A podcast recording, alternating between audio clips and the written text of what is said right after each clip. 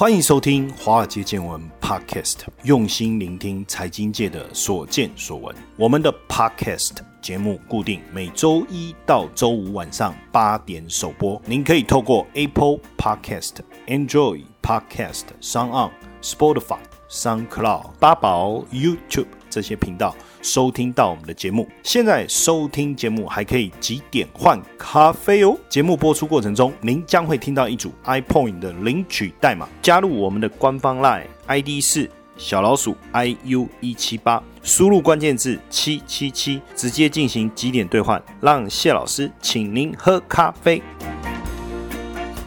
嗨，大家好。欢迎收听《华尔街见闻》Podcast。今天要跟大家聊什么？当然要来聊聊这个 A 股啊！哈，为什么？因为这个最近 A 股实在是牛气冲天，上证指数呢不是只有重返三千点而已，直接回到三千三百点之上啊！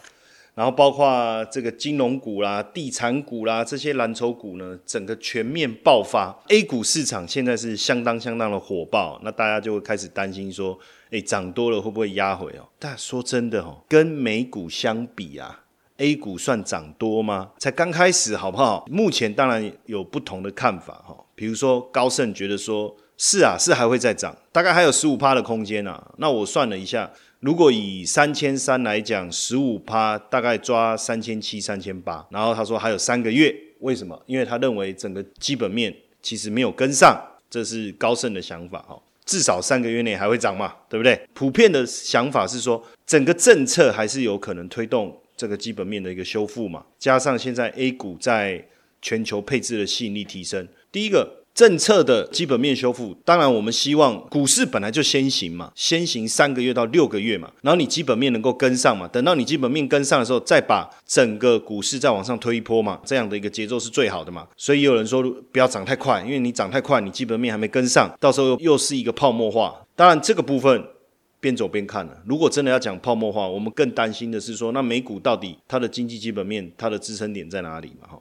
那另外一个当然就是全球配置的吸引力提升了。就目前全球资金宽松的一个环境来看，你如果把所有的资金压在美股，那就很危险。所以为什么最近黄金开始上涨了嘛？那另外一个，如果我要对比基期，我希望在高基期跟低基期之间取得一个平衡点，那基本上 A 股的吸引力确实很高。那另外一个是什么？就是流动性。整个市场的流动性宽松的环境，让流动性会持续的一个增加。那因为过去累积了这么多年，累积了四五年的这个资金的一个爆发力啊，现在才刚开始爆发。你说怎么有可能你可以阻挡得了它？就像我们最近在看整个 A 股的一个状态，如果我们把所有的跟 A 股相关的指数全部拿出来看，有香港恒生指数。有国际指数，有上证指数，有深圳指数，然后再来 ETF 指数的部分，有上证五十，哦，上证一八零，沪深三百，还有这个深一百，深中小。如果我们这样来看，反而现阶段表现比较差在哪里？在香港跟国企啊。但你会说啊，那是因为香港是不是还有港版国安法的问题啊？还有疫情在持续恶化的问题啊？当然，这些可能是影响香港经济的因素。但是别忘了，之前我们在节目当中就跟大家分析过，目前香港恒生指数一半是中资上市的，剩下的一半有三成是港资。可是这个港资。如果照现在我们的认定，那也是一个中资了。那在这样的情况下，那为什么 A 股大涨，恒生只有这个七月初几天大涨？为什么后来涨幅就没有办法跟上？原因很简单嘛，就是资金嘛。投资 A 股的一个市场的资金来自于几个层面嘛，一个是外资嘛。那外资最主要能够参与的市场在哪里？就在香港。如果他想要参与上证交易所或是深圳交易所的股票，那他透过沪港通嘛，还有深港通嘛。那在上海跟深圳，它的资金来源一个就是留在内地本身的一个外资资金嘛，占比大概百分之十。另外一个分成两个部分，通通叫内资，但是我们把它切成两个部分，一个叫散户的资金，一个叫机构的资金。那机构的资金呢？我们再细分的话，那就公募基金，公募基金就我们的所谓的投信，私募基金跟什么证券的一个操盘金。那在这些其实它能投资的标的，跟我们台湾其实大不同。台湾的基金你募集到了，我可以投资台股啊，我可以投资海外市场，我的 ETF 我可以发行台湾的 ETF，我可以发行海外的 ETF 啊。可是，在大陆呢，它并没有开放你本土所募集到的资金能能够去投资海外。当然，你就要申请所谓的 QF 额度。那 QF 额度你申请到了，你当然可以去投资海外，但是相对来说是有限的。所以你从这个结构来看，你就会发现说，这个也是为什么整个 A 股的一个资金潮能量一来，整个大爆发，对整个 A 股市场的能量推动的原因这么大。当然，现阶段来讲，A 股就是以科技股、生技股为主嘛，因为我们看最近。这一段时期，科技股的表现特别的好，生技股的表现也很好。那当然，比较低基期的一些金融股、蓝筹股也慢慢跟上，属于一种比较健康的多头轮动格局上来的话，那在金融改革啊、政策利多下，我觉得其实还有机会。那现在 A 股的估值比较低，那补涨的一个特性，在整个利率往下走的情况下，当然是资金追逐资产的现象就出现了。那所以我刚才讲到，像这些低估值的股票，后续也会持续的带动。现在我们所看到的。都是跟医疗啦、消费啦、科技有关的。那就整个操作面来讲，我觉得说我们选小不选大。我的小不是那种名不见经传的股票，不是这个意思，而是说在比较上，比如说上证五十、上证一八零跟沪深三百，那我会选沪深三百。那你说上证指数、深圳指数，我会选深圳指数，就是这个概念。所以你也会发现呢，因为这种资金潮的一个特性，会让整个市场出现的状况是什么？就是涨的时候它涨得特别凶，就是偏股本比较小；跌的时候它跌的比较少，就是这个概念。那因为这一波全球的股市是从科技股开始发动，所以整个中国股市也是科技啊领先大盘创高。那当然现在开始有一些警惕啦，包括一些专家或者是可能代表政府的声音，就官方的媒体还是呼吁投资人要理性，要注意疯牛行情，因为有没有可能涨幅？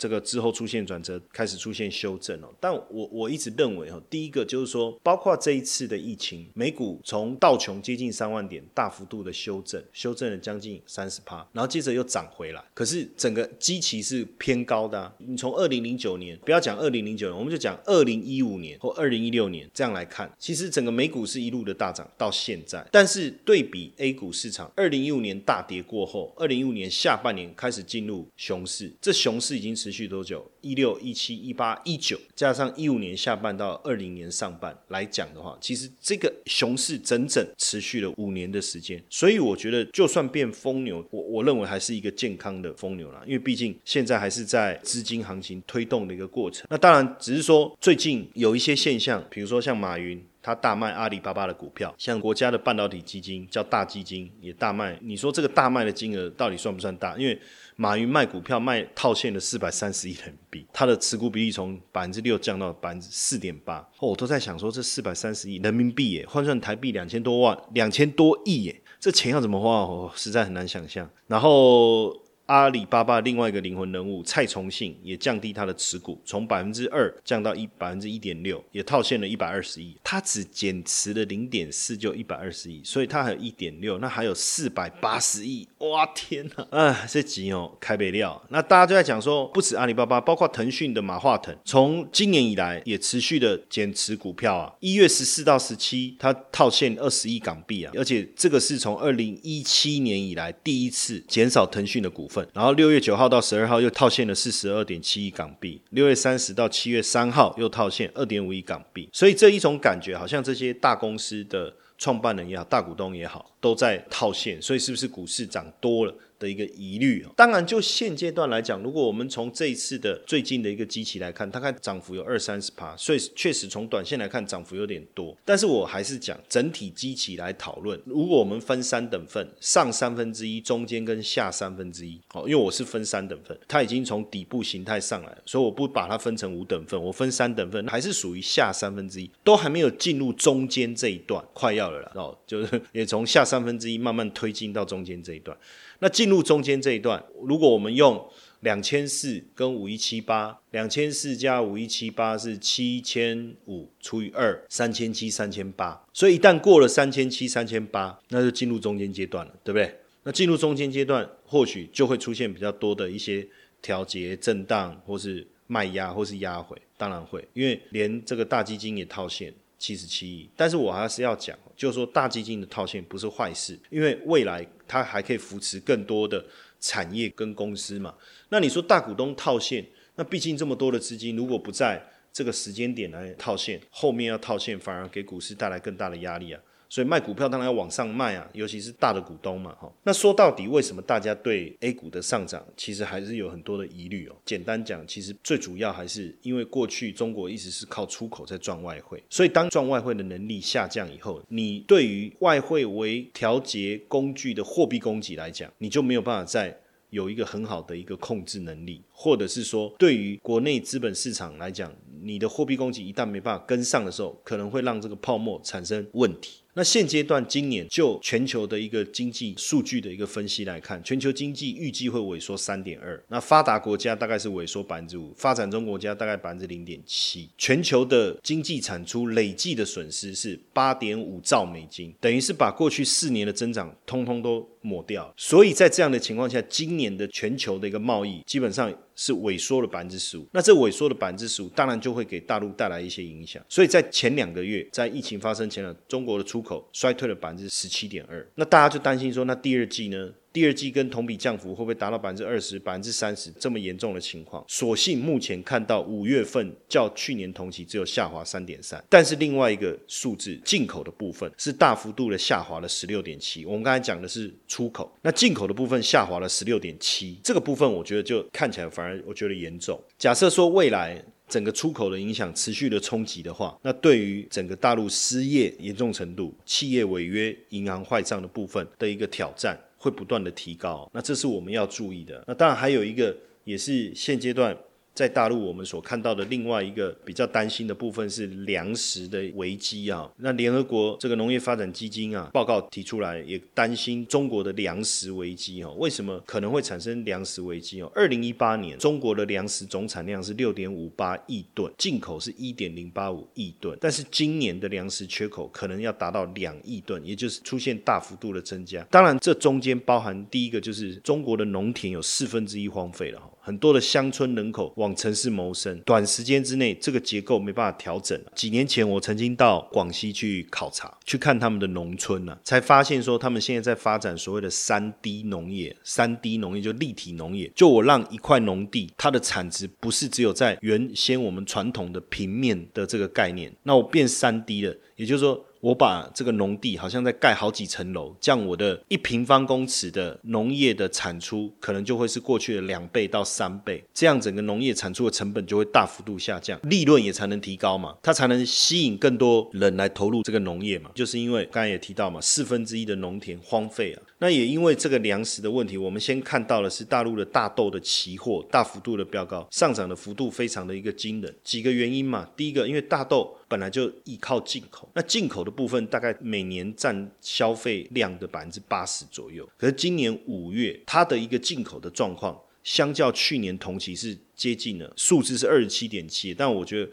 这样整个统计下来，其实已经快逼近三成。最主要原因当然就是大豆主要产区黑龙江受灾的关系，它的收成只有往年的六到七成，这是一个问题嘛？所以导致大豆的价格大涨。当然现在不止这样哈，我们从几个区域来看哈，像黑龙江、河南、山东，它是中国粮食的前三大省份。那原本呢，农民是在九月、十月的时候种冬小麦，四五月收割嘛。然后在农历新年的时候，基本上大概就在二月左右，他去播种春小麦，然后八九月收割。但是这一次发现疫情发生，就在二月、三月、四月这这几个月，对不对？那等于是。要收割冬小麦跟播种春小麦两件事情都不能做，所以今年在中国的小麦的部分的一个到时候的一个产量就会受到很大的影响。这是第一个部分嘛，就黑龙江、河南、山东这个部分。再就华中地区嘛，湖北、湖南、安徽、江西、江苏，粮食产量是占二十五趴，可是这段时间受到降雨跟洪灾的影响，哎，损失也很重哎。还有包括东北三省蝗虫的一个袭击，所以现阶段。当然，你说那我就用进口来补足嘛。可是问题就是，现在各个地方、各个国家又限制了什么？它的这个粮食的出口。所以今年来看呢，粮食的自给率啊，会不会再大幅度的下降？因为二零一九年是八十六趴，已经低于百分之九十的粮食自给安全线。那如果再往下掉，我预估今年会更低哦，就是要从别的国家来进口。但问题是，像越南啊、缅甸啊、泰国啦、印度啦、俄罗斯啦、哈萨克这些地方的粮食出口国，它现阶段。都暂时停止出口，这个状况如果越来越严重，对中国来讲肯定会是缺粮。那我也看到一个讯息，我不知道真的假的哈，有几个地方的这个粮仓，因为要去检查嘛。哦，检查有没有粮食有哦，因为可能上面的政策说你们要保存多少的粮食哦，是去检查，诶，有诶，可是没想到上面是粮食，下面是沙子，你懂我意思吗？上面是粮食，下面是沙子，为了通过检查，但是实际上没有那么多粮食，然后导致几个这个粮仓的主任啊还自杀，这我不知道这个是真的假的，我没有去证实啊，但是我看到这样的讯息，我觉得应该也也确实有可能哦。那当然现阶段股市跟经济有点脱钩，但这也没什么，因为美国也是这样了。背后最主要的原因就是什么？资金太过宽松，资金太过宽松的情况下，导致了现在这一波股市的一个热潮。好，那等一下下一段回来哦，我们再来跟大家聊一聊特斯拉股价暴涨哈，已经成为算不算是史上最泡沫的股票？我不确定了哈，但是股价持续的上涨，一千六已经到一千六、一千七了哈。那到底它背后的故事是什么？我们等下再来聊一聊。您现在正在收听的节目是《华尔街见闻》Podcast，节目的播出时间是周一至周五晚上八点首播。收听节目的听众还可以参加免费几点换咖啡的活动，在节目过程中，您将会听到一组 iPoint 领取代码，记下这组代码，加入我们的官方 Line，ID 是小老鼠 iu 一七八，并输入关键字七。七起即可进行几点兑换，赶快来参加我们的活动，让谢老师请您喝咖啡吧。好，欢迎大家继续回来收听我们华尔街见闻 Podcast。第二段要跟大家聊一聊特斯拉。特斯拉是电动车，应该大家知道特斯拉了哈。这几年汽车排放的气体让空气污染越来越严重，大家应该也有这种感觉。不过今年疫情的关系，车子不能在外面跑，当然空气好很多。但是基本上应该最后还是要回到之前到处都是车、人满为患、空气污染严重这样的情况，主要也是二氧化碳排放。的一个增加导致的这个温室效应嘛，现在各国也开始意识到环保的重要，所以开始制定禁止贩售汽柴油车哦，这个我们叫燃油车哦。那燃油车未来禁止上路的时间表，各个国家也都开始定出来哦。那也有制定了这个零排放目标，也希望能够加速推动电动车的一个普及了哈。那现阶段因为环保法规越来越严苛，所以很多大型的车厂，除了特斯拉带起这股风潮之外，我们看丰田汽车也好，B N W 也好，宾士也好，保时捷也好，大家也开始投入研发电动车哦。所以电动车肯定会是未来全球汽车产业一个非常重要的一个趋势啊。当然，在这个环保意识底下，再来加上技术的一个进步哦，我们现在在路上看到的电动车其实越来越多，甚至我到很多的这个卖场，各位应该有看过那种电动车专用的停车位尤其是比较新的饭店，也都在他们饭店停车场也有设立电动车专用的停车位。哦，那等于你停了，你可以顺便充电。那现在路上以前比较少看到的电动车，现在越来越多，尤其是特斯拉嘛。二零一九年纯电池车和油电混合车哦，全球的销售量是两百二十一万台。比二零一八年成长了一成，而且全球八千多万的新车当中有二点五帕的比例，这个是电动车的部分嘛？那特斯拉在这当中就占了三十六点七万辆，快三十七万辆，等于是第一名啊。那现阶段的产业研究基本上这样看起来，电动车应该还是会持续成长。那到二零二三年的时候会增加到百分之七，因为我们刚才讲，目前全球是占二点五帕嘛，它要成长。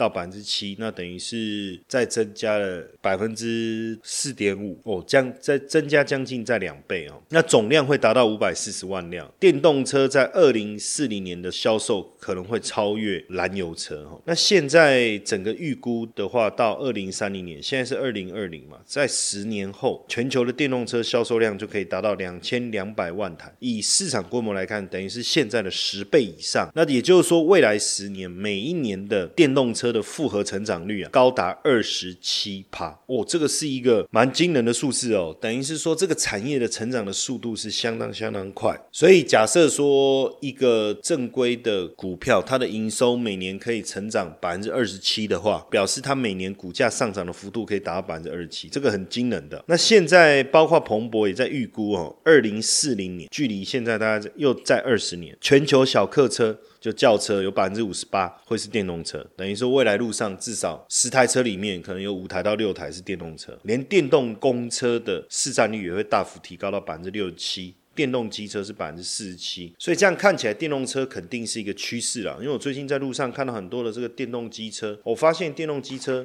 就维修跟持有的成本，其实比过去我们一般的摩托车啊，成本省下非常非常多。那这样的一个趋势，是不是也让特斯拉股价不断创新高？你看这几天特斯拉股价飙到快一千八百块，从它破站上一千块也没多久。大家都还在讲说，哇，这个特斯拉的股价怎么这么惊人？然后到现阶段，股价狂飙到这个程度，这个短短的没有多久的一个时间，所以当然我们就要好好的讨论一下，到底电动车的一个趋势是怎么样？那基本上，特斯拉其实在过去曾经。被华尔街坦白讲就看衰嘛，当时还认为说特斯拉应该要破产，可是突破一千块是什么时候？六月十号，那到现在才一个月的时间呢，哦，它的股价又是大幅度上涨，等于是说一个月左右的时间呢，它股价又大涨了八成真的是没有最狂，只有更狂哦。可是才一年前呢，特斯拉才宣布全球要大降价，要关直营门市，而且当时富比士还说。特斯拉可能会破产，而且当时有多惨哦，惨到传出来说特斯拉连卫生纸都要控制哦，你就知道这个状况有多么严峻。所以当时的特斯拉真的只差地狱就一步啊。因为整个看起来就是要破产倒闭了。那这个特斯拉当然一开始它从高端车子切入哦，先做一台十多万美金的这个跑车，当时推出的时候是 r o a s t e r 然后接着才开始推 Model S、Model 三。它的逻辑很简单嘛，汽车单价会越来越低哦。如果它用这个方式来推，先高价，再慢慢把单价降低的话，产量会提升，规模经济就出来，开始有利可图。但问题是，这个想法是很好，可是加州工厂的良率、生产良率一直无法。达标，而且早期的因为这个良率太低了，导致它的生产成本太高了。当时打造一台特斯拉的车子成本要十四万美金呢，所以这么高的一个成本真的是让它入不敷出哦。那经营十七年就累计亏损是两千亿啊。为什么反而现在不但起死回生，而且大家还认为说，哎，这个可能比丰田更有价值哦？丰田就 Toyota 嘛，原因在这哦。第一个，现在就是全世界在加速电动车的补贴，各国都是这样。然后第二个呢，它的产能也开出来了，开始获利了，而且还连续。三个 quarter 哦，所以是不是有可能开始走向正向循环？这个是大家目前所看到的一个预期。而且就技术层面而言哦，这个是日经 BP 的一个报道，就说他们去把特斯拉 Model 三拆解以后，很惊讶的发现说。哇，它的电子技术，尤其是自驾电脑系统，根本领先丰田跟福斯等车厂至少六年。那所以等于他把软体的技术啊拉到最高的境界，他把车不止做成车的概念，甚至就是一台超级电脑在马路上跑这样的一个思维哦。而且在这里面呢，非常重要的一个就是借用了中国的这个力量来翻身。为了打造上海工厂，光跟中资银行贷款四次的部分呢，累积的金额就高达两百亿人民币，相当于台币大概。八百四十亿左右，然后包括今年五月又再度贷款了四十亿人民币啊，所以等于他利用大陆的资金来拓展一个市场。接下来就是我们今天的彩蛋时间，今天 iPoint 的领取代码是什么？英文的一再加上七三四九，活动详情呢，请到下方的说明栏观看。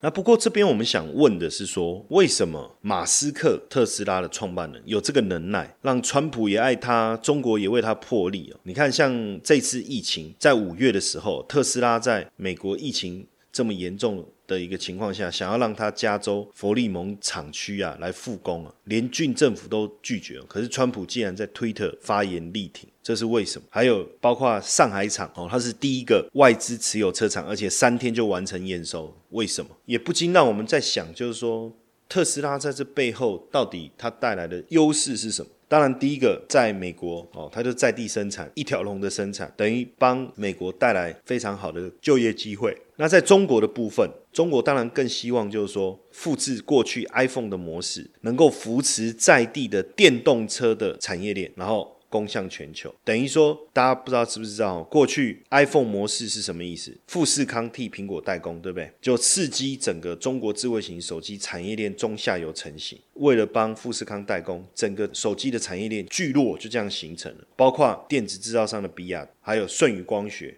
瑞声科技、歌尔光学这几个股票也是最近入股大涨的一个标的哦。那也是因为过去富士康帮苹果代工，也才带动了整个智慧型手机产业链的一个发展，而且最后也带动了中国手机品牌的发展，像小米。OPPO 跟 VIVO 崛起，跟这个都有很大的一个关系哦。所以为什么中国在这个地方对它也特别的礼遇哦？基本上也是一个借力使力的概念嘛。我借你钱嘛，你会付我利息嘛？你来我这个地方开工厂，你会带来就业的机会嘛？更重要的事情是，我现在电动车的技术相对比较落后，我需要你的技术嘛。而且透过特斯拉在上海设厂，我们又可以把整个产业聚落的概念把它形成。那是不是也有机会推动大陆的电动车的技术也好，大陆的电动车的产业的发展也好？诶，这个部分确实是大加分了。这个也是为什么马斯克啊让川普跟习近平都为他破例的一个非常重要的一个原因。那当然，更重要的关键其实还是在它的电池技术。它的电池技术呢，等于是大幅度的降低了电池的制造成本跟电池的一个使用寿命啊。因为说实在的，整个电动车最重要的整个关键还是在电池嘛，因为其他部分几乎。都拿掉了，那在这个地方当然带来的投资机会是什么？第一个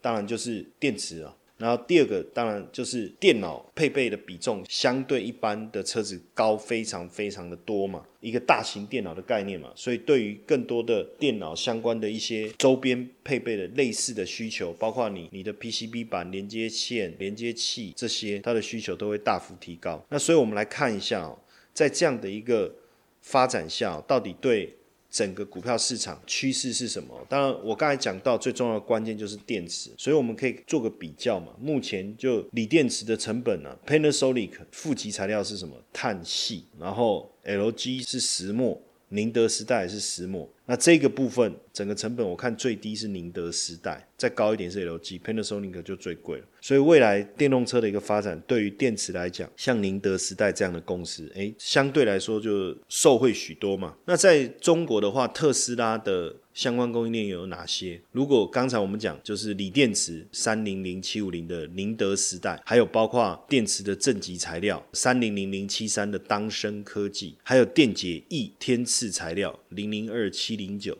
的天赐材料，这些就跟电池比较有关。其他的，你说像比如说底盘呢，因为它整台车的打造几乎都是一体成型，不像过去传统的燃油车，它要拆比较多的部分，所以主要是在整个铝合金的压铸件跟整个底盘的一个结构件这个部分也很重要。那跟特斯拉相关的有六零三三零五的旭升股份，六零一六八九的拓普集团。还有六零三三四八的文灿股份，这些都是跟中国特斯拉比较有关的一个股票。那台厂这边有没有特斯拉相关概念股呢？当然有啊。最早我们在讲和大，还有什么茂联嘛，但基本上到底这些股票到底纯不纯？纯不纯的意思是说。你到底电动车占比有多少？这个就变得非常重要。你电动车占比越高，你越纯，电动车的概念才越有帮助哦。像康普，它是做锂电池材料，电动车相关产品占它营收比重就有百分之五十。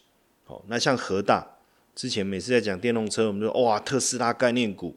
哇，应该要大涨特涨，但是电动车相关占它营收的比重其实只有百分之三十五。那像以盛 KY 是占百分之十二。我们一直在讲茂联，茂联哦，每次讲到特斯拉概念，我就讲到茂联。哎，可是实际上茂联呐，电动车相关产品占它营收的一个比率啊，哎，其实才百分之八。哎，所以这样来看呢，如果是讲电动车概念股的话，哦，先不讨论基本面，不讨论本益比，首选应该还是电池啊。哦，因为像康普，我就说它占营收比重就至少就百分之五十哦。那像和大、齿轮像这个也 OK。那为什么连接线这区块在特斯拉起来以后啊，也变得这么重要？最主要还是因为电动车呀的连接器啊，要承受高压的大电流，这个是一个很重要的关键哦。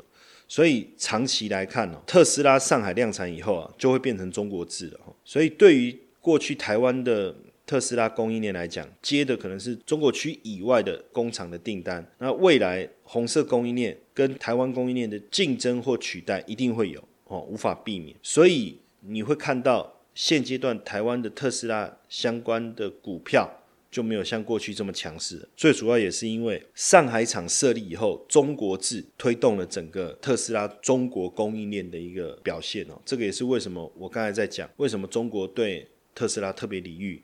一个非常重要的一个原因哦。那今年台厂里面，我刚才讲几个营收占比比较高的，还是很有机会哈。包括今年和大也要再打入欧洲两家电动车客户，然后胡联。